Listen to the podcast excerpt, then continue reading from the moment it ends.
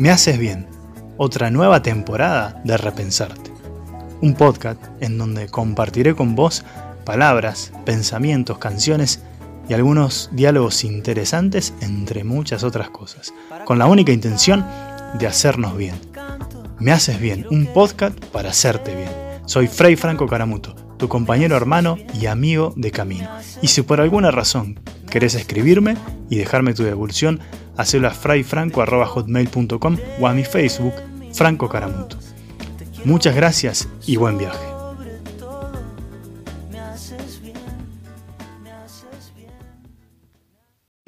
Quiero que sepan que es muy lindo volver a encontrarnos en un nuevo episodio, en este nuevo podcast de Repensarte y en esta nueva temporada de Me Haces Bien.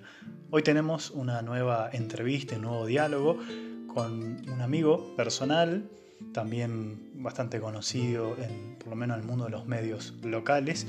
Es periodista, es poeta, es dramaturgo y demás cosas. Se llama Víctor Sánchez Hernández. Él es correntino, bueno, ahí creo que en el diálogo salen muchas cosas de él para que lo conozcan. Y bueno, la verdad que fue un hermoso compartir sobre más que nada la poesía, si la poesía nos hace bien, qué es un poeta. Mm, y bueno, demás cosas que no quiero spoilear, pero está buenísimo. Así que te invito a que los, nos escuches. Y como siempre, muchas gracias por escucharnos y que ojalá que esto nos haga bien, les haga bien y te haga bien. Muchas gracias y nos vemos pronto.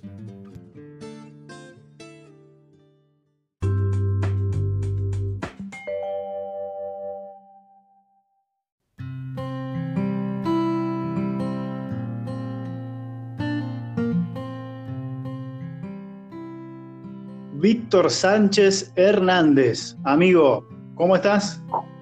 ¿Cómo anda tu vida? Muy, muy bien. Acá estoy, estoy tomando unos mates. Yo te había dicho que para hacer este compartir te había pedido que o que tomes un vaso de vino o algo que te relaje un poquito. ¿En qué andas? Pues ahí te cuento una anécdota. Em, nos fletan en un avión privado a hacer un show Ramona Galarza, Antonio Tarragorros y yo. Subimos al avión, empezamos el vuelo y dice el comandante de a bordo, insisto, un avión privado, solo los tres. Dice el comandante de a bordo, es decir, el copiloto que oficia comandante de a bordo, nos dice, acá les he preparado mate para ustedes. Y dice Ramona, no, no, gracias, yo no tomo mate. Y dice Antonio, no, yo tampoco. Y le digo, no, yo tampoco. Y entonces el hombre primero quedó descorazonado por lo que había preparado y cuando reacciona dice, tres correntinos que van a hacer un show de chamamé y no toman mate. Claro, tal cual. Y bueno, viste, sí, viste que no, no se puede confiar ni en los artistas. Hoy en día, viste, viste como eso, eso, esos viejos, no, hoy en día no se puede confiar en nadie. No, pero bueno, no porque seas correntino te tiene que gustar necesariamente ni el sábado ni el mate. Claro, es que sábado acá hay poco, eso lo, lo, comen más los santafesinos. Acá se come más pacú, surubí, dorado, ese tipo de pescado. Tengo, tengo otra anécdota con el té. Vamos a, la colonia, vamos a la colonia galesa de Gaiman. Pero pará, ahora estás tomando té entonces, no mate. Ni vino. Estoy tomando té, ni vino. Bien. Oh. ¿Un té de tilo o un té común? Es decir, no, es un té. No, es un té que es una mezcla de hierbas. En general tomo un té que tiene, tiene citrus, pero aparte de eso, este tiene una mezcla de otras hierbas que lo deja un té bastante rico y bastante energizante o relajante. En fin, es como una especie de elixir. Bien. Estábamos de gira por el sur. Estábamos de gira por el sur con China Zorrilla. Mira vos, los años. Eh, divina la China, que se la extraña todavía. Sí, pobre. Pero se la extraña, está viva. ¿Cuántas veces yo digo, ¿qué haría la China en este caso? ¿Qué diría? ¿Qué haría? ¿no? Yo aprendí el amor al prójimo de China. Yo no lo aprendí de un catequista ni de un sacerdote. En mi familia sí me enseñaron a ayudar al otro, pero el amor al prójimo realmente yo lo aprendí de China Zorrilla.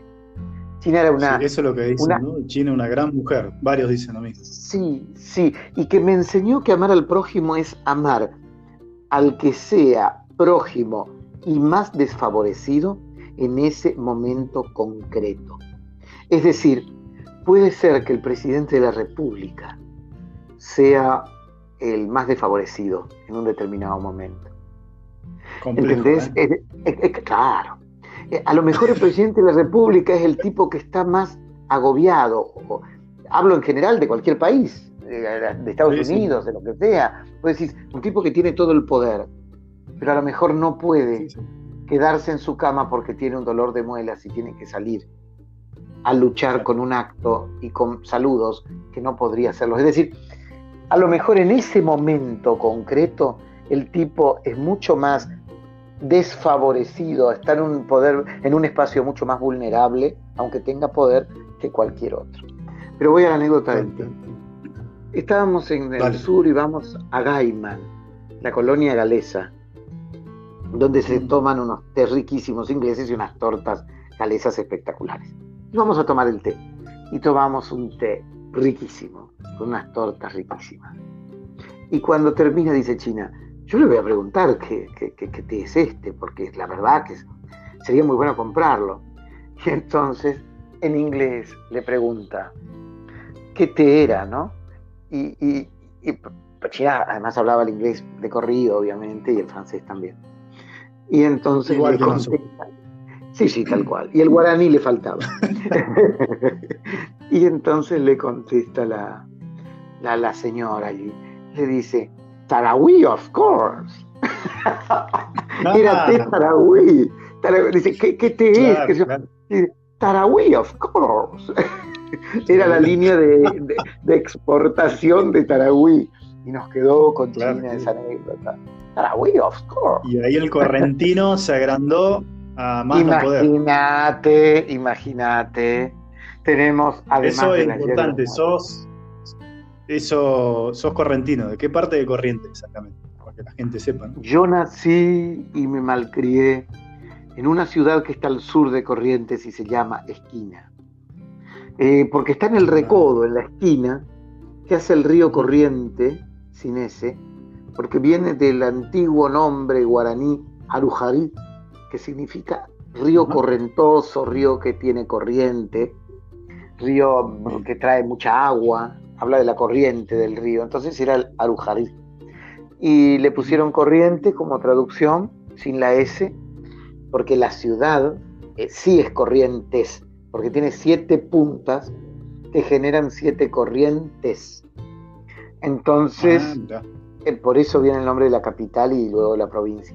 Pero este río es corriente, nace en los esteros del Iberá, em, que quiere decir agua brillante, y mm, desemboca justo frente a la ciudad donde nací y donde vivo, en el Paraná, en, una, en un delta maravilloso, y la ciudad hace un recodo para que el río muera en el Paraná. Entonces, esa es la esquina, ¿no? Y por eso desde siempre se le llamó la esquina. Y mm, nací aquí, tiene 50.000 habitantes, Después me fui, anduve por esos lugares de Dios y volví aquí. Volví a la tierra, a la sopa de la mamá, a la casa que me vio nacer y que me vio corretear. Volví a este espacio bucólico de mis libros y mis jazmines. Los jazmines son el perfume de mi casa. Eh, no me parece que haya una flor mejor que los jazmines. Estaba escribiendo un mm. poema los otros días. Quiero que me sepulten, quiero que me sepulten entre jazmines, porque yo he vivido con jazmines y quiero que la eternidad se parezca al perfume de los jazmines. Qué lindo. Qué lindo, che. Eh, ya que está, enganchamos con eso. Em, ¿Sos poeta? ¿Te consideras un poeta? Sí. Sí o sea, fundamentalmente, eso, si vos decir, eh, porque vos haces muchas cosas, ¿no? Por ahí capaz que la gente seguro conoce o no, eh, periodismo, eh, sobre todo, bueno, todo lo que tiene que ver con el arte del periodismo, que eso ya es un universo, pero además eh, sos, poeta, eh, dramaturgo se dice técnicamente, ¿no? No, poeta es una cosa, dramaturgo también lo soy. Tengo varias ah, obras inscritas en Argentores y algunas que se han, se han mm, puesto en escena en el Teatro Ateneo de Buenos Aires o en el Luna Park. Otros espectáculos míos que se han ido hasta Estados Unidos, adentro de una valija, digo yo, porque me fui yo también adentro de una valija. Yo trabajé mm. muchos años, además de ser amigo con Ramona Galarza. Y entonces Ramona llevaba a Estados Unidos eh, espectáculos míos, que yo, porque en ese momento era funcionario público, fui secretario de Cultura y Turismo, o por algunas cuestiones no podía ir, y entonces iba todo un ensamble hecho de, textos míos para su música y demás. Pero esa es una parte. Yo, yo me considero poeta porque el poeta tiene una actitud de vida, ¿no? Una actitud que está entre la utopía y, el, y, lo más descarnado del, del, ser humano, ¿no? Creo que, si bien no me defino como poeta, ¿eh? a mí me gusta una palabra que tiene mala prensa y me parece extraordinaria como modo de definición, que es vividor. Mm, yo, me yo, me considero un vividor, ¿sabes? Yo también. claro, qué lindo es eso. Y por algo nos habremos mm. encontrado en alguna ruta de la vida.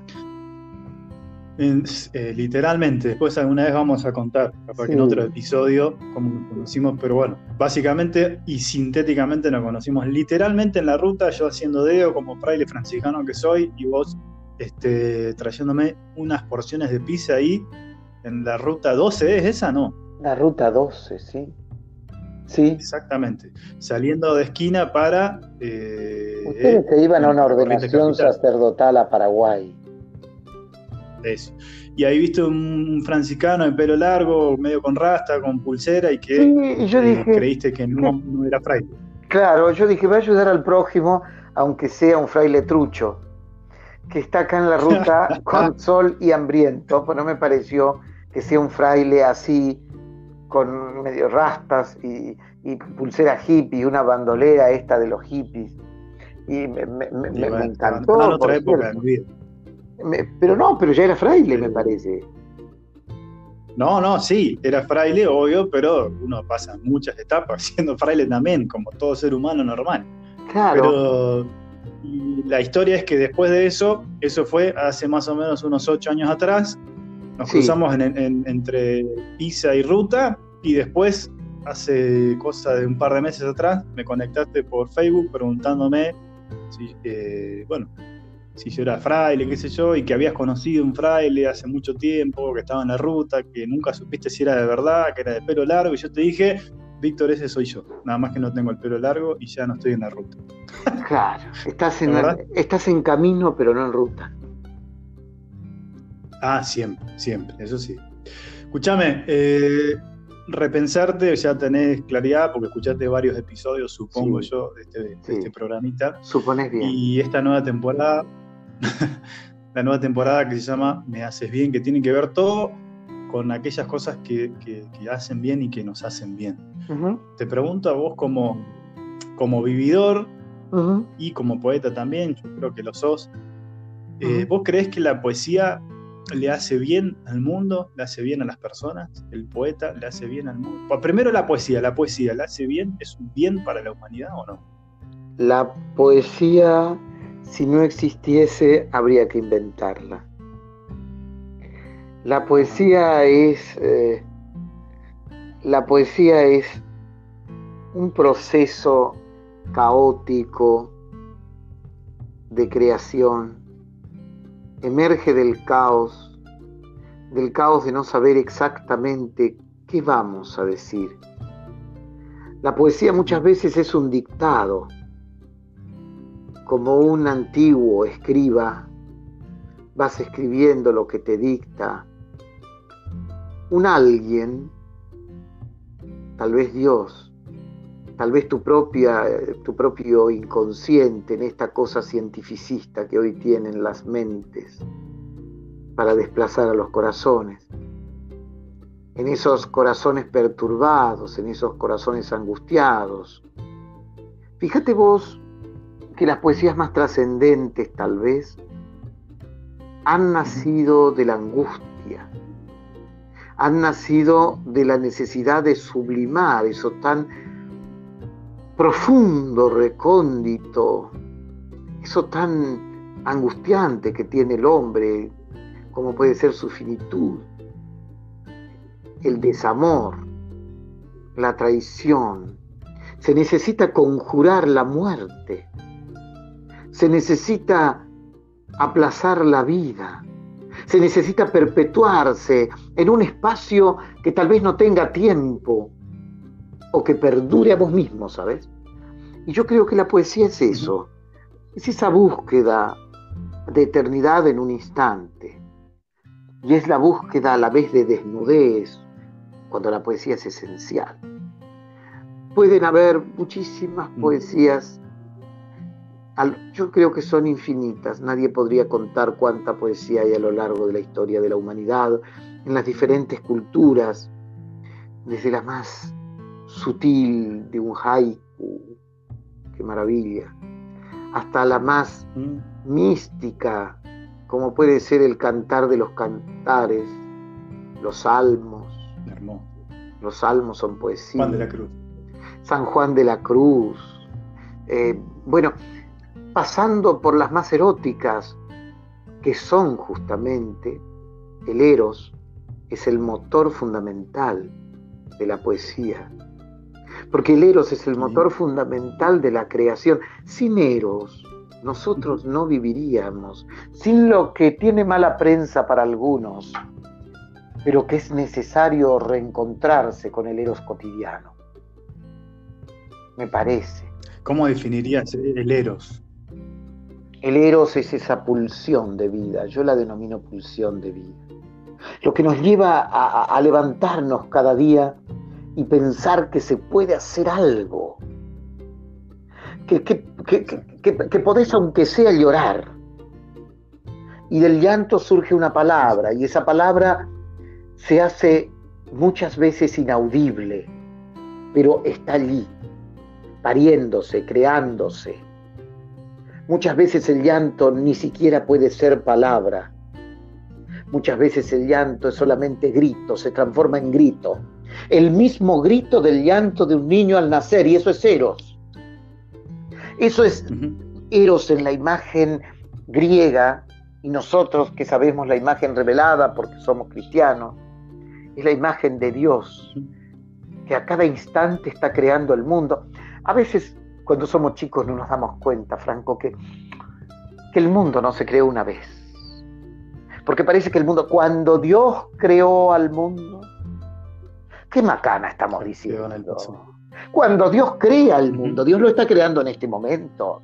Si en este momento hay. Todo el tiempo. Claro, si hay millones de brotes naciendo. Eso es ceros, eso es cero. La creación, la creación todo el tiempo, las 24 horas, eso es cero, es energía en movimiento, es pulsión de vida puesta las 24 horas al servicio de todos y todas. Eso es cero, sí. Coincido profundamente con eso. Me encanta. El, Eros eh, es, la, es el motor de la vida. O sea, si no, si no vivimos de alguna manera con esa energía, esa pulsión de vida, erotizado, por decirlo de alguna manera, nos transformamos en, muertos. Los muertos son los que no, no están erotizados. Claro. ¿sí? Claro. Eh, el cadáver ya ha perdido todo su vento. Claro. Eh, es eh, eso, sí. Sin embargo. Me, hacía acordar esto. Sí. ¿A qué, te, ¿a qué te hacía acordar? No, digo, lo de. Para retomar antes lo de lo del que la poesía sale del caos, es, o es una manera de organizar el caos, o...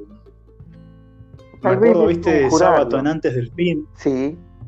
Sí, eh, ¿te acordás ese librito Antes del Fin? Sí, sí, claro. Sábado. Muy lindo. Uno de los mejores para mí de él. Sí. Él habla de su, de su experiencia con respecto al arte. Él dice, bueno, yo las mejores eh, producciones que tuve literarias sí. fueron justamente para poder ponerle palabras algo muy feo que me estaba pasando en el interior. O sea, como no lo podía decir con, no sé, con, llantos, con, con, palabras, vamos a decir, organizadas o con emociones, él cuenta que él se fue como sanando, liberando de su angustia interior con las novelas y los, y los escritos que hizo. Porque coincido que, que del caos, de la angustia, del contacto cercano con el límite surge la grandeza del ser humano. Y también, ¿sabes qué? No solo en el campo del arte, sino en el campo de la, espiritualidad. Las experiencias trascendentales más fuertes del ámbito que sean, en nuestro caso, bueno, no sé, cristianos o con Jesús o con Dios, generalmente están muy relacionadas con, con, experimentar antes un límite fuerte, un momento de caos fuerte, un momento de, de muerte cercana. Ahí es donde se da una crisis en el ser humano que lo busca elevarse o meterse hacia adentro y buscar a Dios. Eh, em, es que son los encuentros definitorios de la vida. Son las fundantes, diríamos nosotros. Claro, fundantes, son las caídas del caballo de, de, Saulo. Son eh, eh, esa caída del caballo, que todos la tenemos en algún momento, antes o después de nuestra vida, como una especie de alumbramiento. Ya la conocen en todas las culturas y en todas las espiritualidades, ¿no? el espacio donde se genera el alumbramiento, donde se genera el despertar. Los orientales hablan del estar dormidos y, el, y, de pronto despertar a la vida, despertar eh, como se despierta a un niño que ya existía, que ya estaba viviendo, que ya era todo él dentro del vientre de una madre, pero que de, de pronto pega el alarido donde descubre el mundo.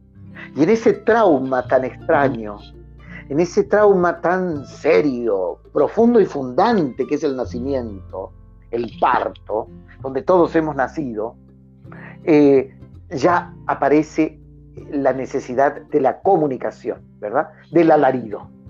Nace la necesidad de cortar el silencio. Ahora yo creo, a propósito de esto, se me ocurre decirte esto, si la palabra la poesía no nace del silencio, no vale nada. Una palabra que no nazca del silencio puede ser, pasame una taza de té, me voy a servir una copa de vino, pero no nace del silencio. La palabra sustancial, la esencial, la que no puede dejar de ser dicha, que todos vinimos a decirnos, y si nuestra palabra, la de cada uno, la tuya, la del que nos escucha. Cada uno vinimos a decir una palabra. ¿Sabes las veces que yo me pregunto, ¿qué palabra vine a decir? ¿Cuál es la palabra que a lo largo de la historia de la humanidad intransferiblemente deberé decirla yo? Yo creo que todos nacimos. Eso, eso es muy lindo, ¿eh? Es muy lindo porque de ahí nace la, la vocación, si se quiere decir. Hay una, hay una palabra que solamente vos y solamente yo la podemos decir y que nadie puede decirla por nosotros. Y posiblemente la vida, creo tiene que ver con eso, o sea, con poder decir la palabra que uno tiene que decir y que no puede eh, poner en boca de otros, o que no puede decirla a otros por, por mí mismo, ¿no? Entonces, qué, qué linda definición esa de que la vida es esto de eh, poder encontrarnos en el silencio con la palabra que nos habita para después pronunciarla. Porque si no la decimos nosotros, nadie lo va a hacer por nosotros. Nadie. Vinimos a decirnos. La palabra que dijo en su momento, perdón, no que me entusiasmé, me reentusiasmé, pero la palabra que en su momento dijo, no sé, un Jesús, un Buda, un profeta, un santo, lo que sea, es la palabra que ellos, cada uno tenía que decir. Pero eso no puede hacer que, bueno, yo tenga que repetir palabras de otros, ni siquiera, no sé, de Jesús, de un gran maestro, de qué sé yo. Lo que nos invita siempre, por ejemplo, bueno, en este caso Jesús, es a que vos puedas decir tu propia palabra. Es que Jesús, Jesús nos da la libertad y nos da Dios en su naturaleza trinitaria, nos da la posibilidad Primero que Él se dijo en la palabra, que Jesús. El Padre se dice en Jesús, ¿no? El principio existía el verbo, el verbo era Dios. El verbo estaba con Dios, el verbo era Dios. y, se nos da en la plenitud de los tiempos la palabra como la palabra de Dios. Dios se da como palabra. Por eso nuestra cultura, tal vez no lo entendamos, judeo-cristiana, a veces no tomamos conciencia de esas cosas. Es la cultura de la palabra. Es la cultura donde la palabra anida en su poder creador. Donde la palabra... Ayer, perdón que te interrumpa. Sí, al contrario. Ayer vi, sí, ayer vi una nota que le hiciste a esta actriz que se llama... Leonor Benedetto. Eh, y que justamente enganché una parte que hablaban del poder que tiene la palabra. Sí. ¿No? Eh, ¿Te acordás de esa parte de la nota? Porque estuvo buenísimo. Claro. las palabras hacen, hacen mucho bien o mucho daño, por eso está bueno ayudar a la gente a que pueda decir, o sea, que tome conciencia de la palabra, que las palabras no son inocentes. Ella decía que la palabra era un arma, que podía hacer bien o hacer mal, digamos, que podía ser una herramienta de construcción o de destrucción. Pienso lo mismo, y más aún, pienso que más allá de las palabras que digamos, las palabras como flechas, las palabras como flechas que pueden dar en matar a un enemigo de tu vida o en, para, liberarte y construir tu vida, o te pueden matar a vos, depende de dónde va dirigida la palabra. Pero yo creo algo más, yo creo firmemente en que vinimos a decir una palabra, que es decirnos. Esa palabra que nosotros venimos a decir no es decirla, es decirnos. Yo me digo en una palabra que habré de dejar a este mundo. Y el tema está en que sepamos encontrar. Tal vez que es la pregunta que nos puede quedar. ¿Qué vine a decir? Es tan maravilloso. Me encantó, me encantó. Mirá, eso, yo digo, te pregunto, dar con la palabra y saber de alguna manera comunicarla a los demás, ¿nos transforma en poetas? ¿Qué pensás? Claramente, porque con esa palabra habremos entrado en el erótico proceso de la creación, en la poiesis, ¿no? Que ya la veían los griegos, en la poiesis. Pero para decirnos, y decir esa palabra diciéndonos, tenemos que habitar el silencio. Si no somos capaces de habitar, ese es el camino. Claro, si no somos capaces de habitar el silencio que construye la palabra, que la esculpe, que la pule, que la cincela y que la deja limpia, que, que no tiene por qué ser una palabra difícil. A lo mejor vinimos a decir una palabra de tres letras como dar. A lo mejor vinimos a decir una palabra de algunas más como liberar. O a lo mejor venimos a decir una palabra tan necesaria en nuestro tiempo actual, desnudar.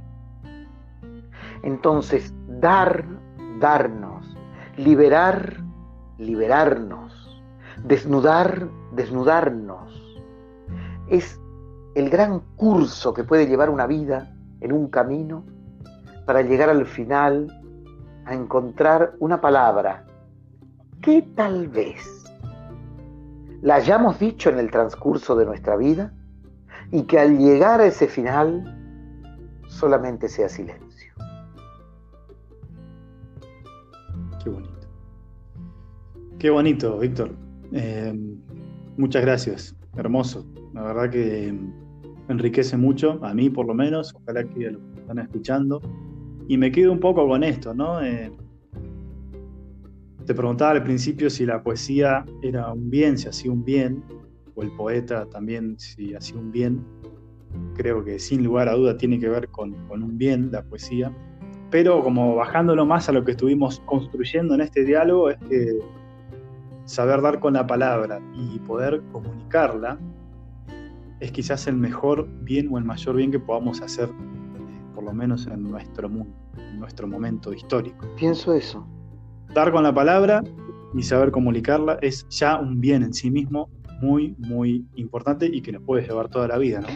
Encontrar la palabra es una misión, es un trabajo, es un desafío, es una pasión eh, que nos debe llevar toda la vida. ¿He dicho ya mi palabra? ¿O lo que he dicho son las palabras previas a la palabra que realmente es la mía? Ya me he dicho, cuando yo me digo es que me doy y cuando me doy es que me entrego y cuando me entrego es que habré amado hasta la desnudez, desde la libertad. Me parece que eso es importante. Estas, darnos en la palabra, descubrir esa palabra, desnudarnos a tal punto de llegar a esa palabra esencial que vinimos a decir y a partir de allí entregarnos. Me parece eso, que ese es el sentido último de la palabra y el sentido profundo de la poesía, me parece, ¿no? Es, es una linda imagen, por lo menos a mí me convence. Em, escúchame, Víctor, ¿querés hacernos bien? Sí. ¿Te animás a hacernos bien ahora en este momento? Si yo puedo. Te voy a invitar entonces, sí, que te tomes, si querés, algunos segunditos de silencio. No más de 10, porque si no se hace aburrido. Ajá. pero que podamos cerrar este episodio hermosísimo con una poesía que puedas improvisar en este momento, una poesía sobre ah, pero la palabra. Improvisar una poesía sobre la palabra. Ah, sí, o, así algo bueno. Tomate un tiempito si querés y cuando estés eh, listo la largás. Yo ahora aprovecho para cerrar este episodio. Muchas gracias, Víctor Sánchez, por tu tiempo. Em, Gracias también a la gente que nos está escuchando, ojalá que esto les sirva, a mí por lo menos y a Víctor también, supongo le ha servido para mucho, nos has hecho mucho bien, así que gracias y como siempre, ahora cuando Víctor termine su poesía improvisada, les voy a regalar una canción que también a vos, Víctor, te va a gustar mucho. No voy a decirlo para que generar cierta expectativa, pero es una canción que tiene que ver con lo que hablamos. Víctor Sánchez Hernández, te dejamos este tiempo para vos para que cierres el episodio con una poesía improvisada en torno a la palabra. Caramba, bien. Te agradezco a vos este tiempo de encuentro con vos y con tantos que del otro lado tal vez puedan a partir de hoy pensar en cómo me digo, qué me digo y quién soy, cuál es mi palabra. Y allí descubriremos la verdadera imagen. Me pediste sobre la palabra. Desde el fondo del tiempo. Habita la palabra. La palabra que habitó la nada, la palabra que creó antes del caos el caos mismo. La palabra hacedora de la entraña del cosmos del mundo y del hombre. La palabra que se hace plegaria, la palabra que se hace vida, la palabra que se encuentra más allá de los ocasos para hacerse noche. Y más que noche, la palabra es alborada.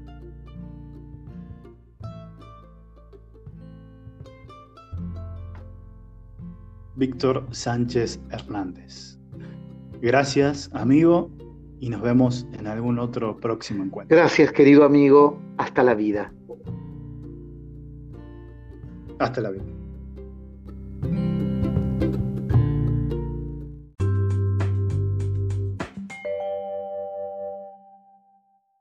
Una palabra no dice nada y al mismo tiempo lo esconde todo igual que el viento que esconde el agua, como las flores que esconden el lodo.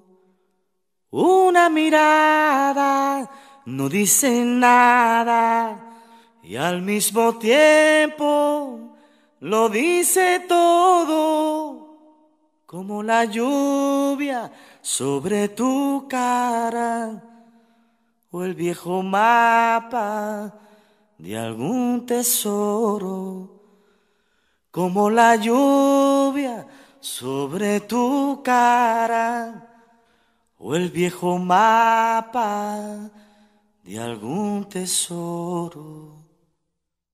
Una verdad no dice nada y al mismo tiempo no esconde todo, como una hoguera que no se apaga, como una piedra que nace polvo.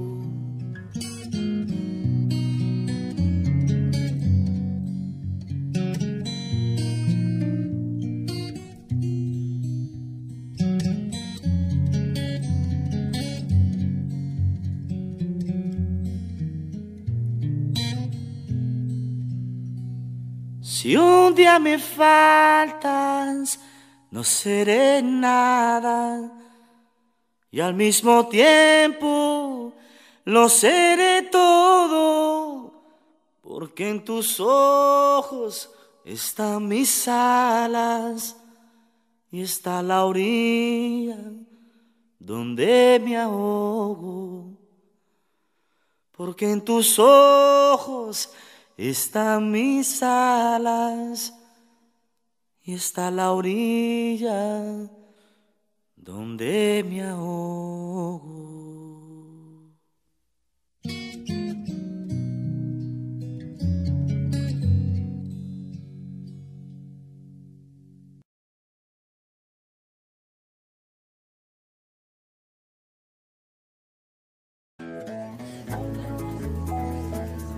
Esto fue Me Haces Bien, un podcast para hacerte bien. Si te gustó algo de lo que escuchaste, seguinos en los próximos episodios que van a estar buenísimos. Y ya sabes, si querés escribirme, hacelo a frayfranco.hotmail.com o a mi Facebook, Franco Caramuto. Gracias y nos vemos en la próxima.